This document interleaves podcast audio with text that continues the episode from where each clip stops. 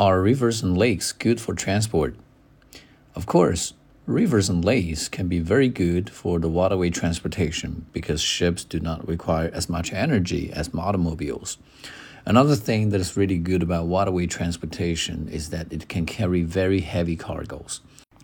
But the downside of waterway transportation is that it cannot reach the final destination because not everywhere is connected with a river. As a result, you still need to transfer your goods to vehicles like trucks or pickups. Hello, everybody. 经过一段时间的整理和编辑，那么目前呢，我们已经整理好了五到八月的雅思口语题库。那么这个题库呢，是可以给大家去免费去领取的。它是一个 Word 版本，呃，大家只需要在淘宝中搜索“彭百万雅思”，呃，向客服领取这个免费的题库。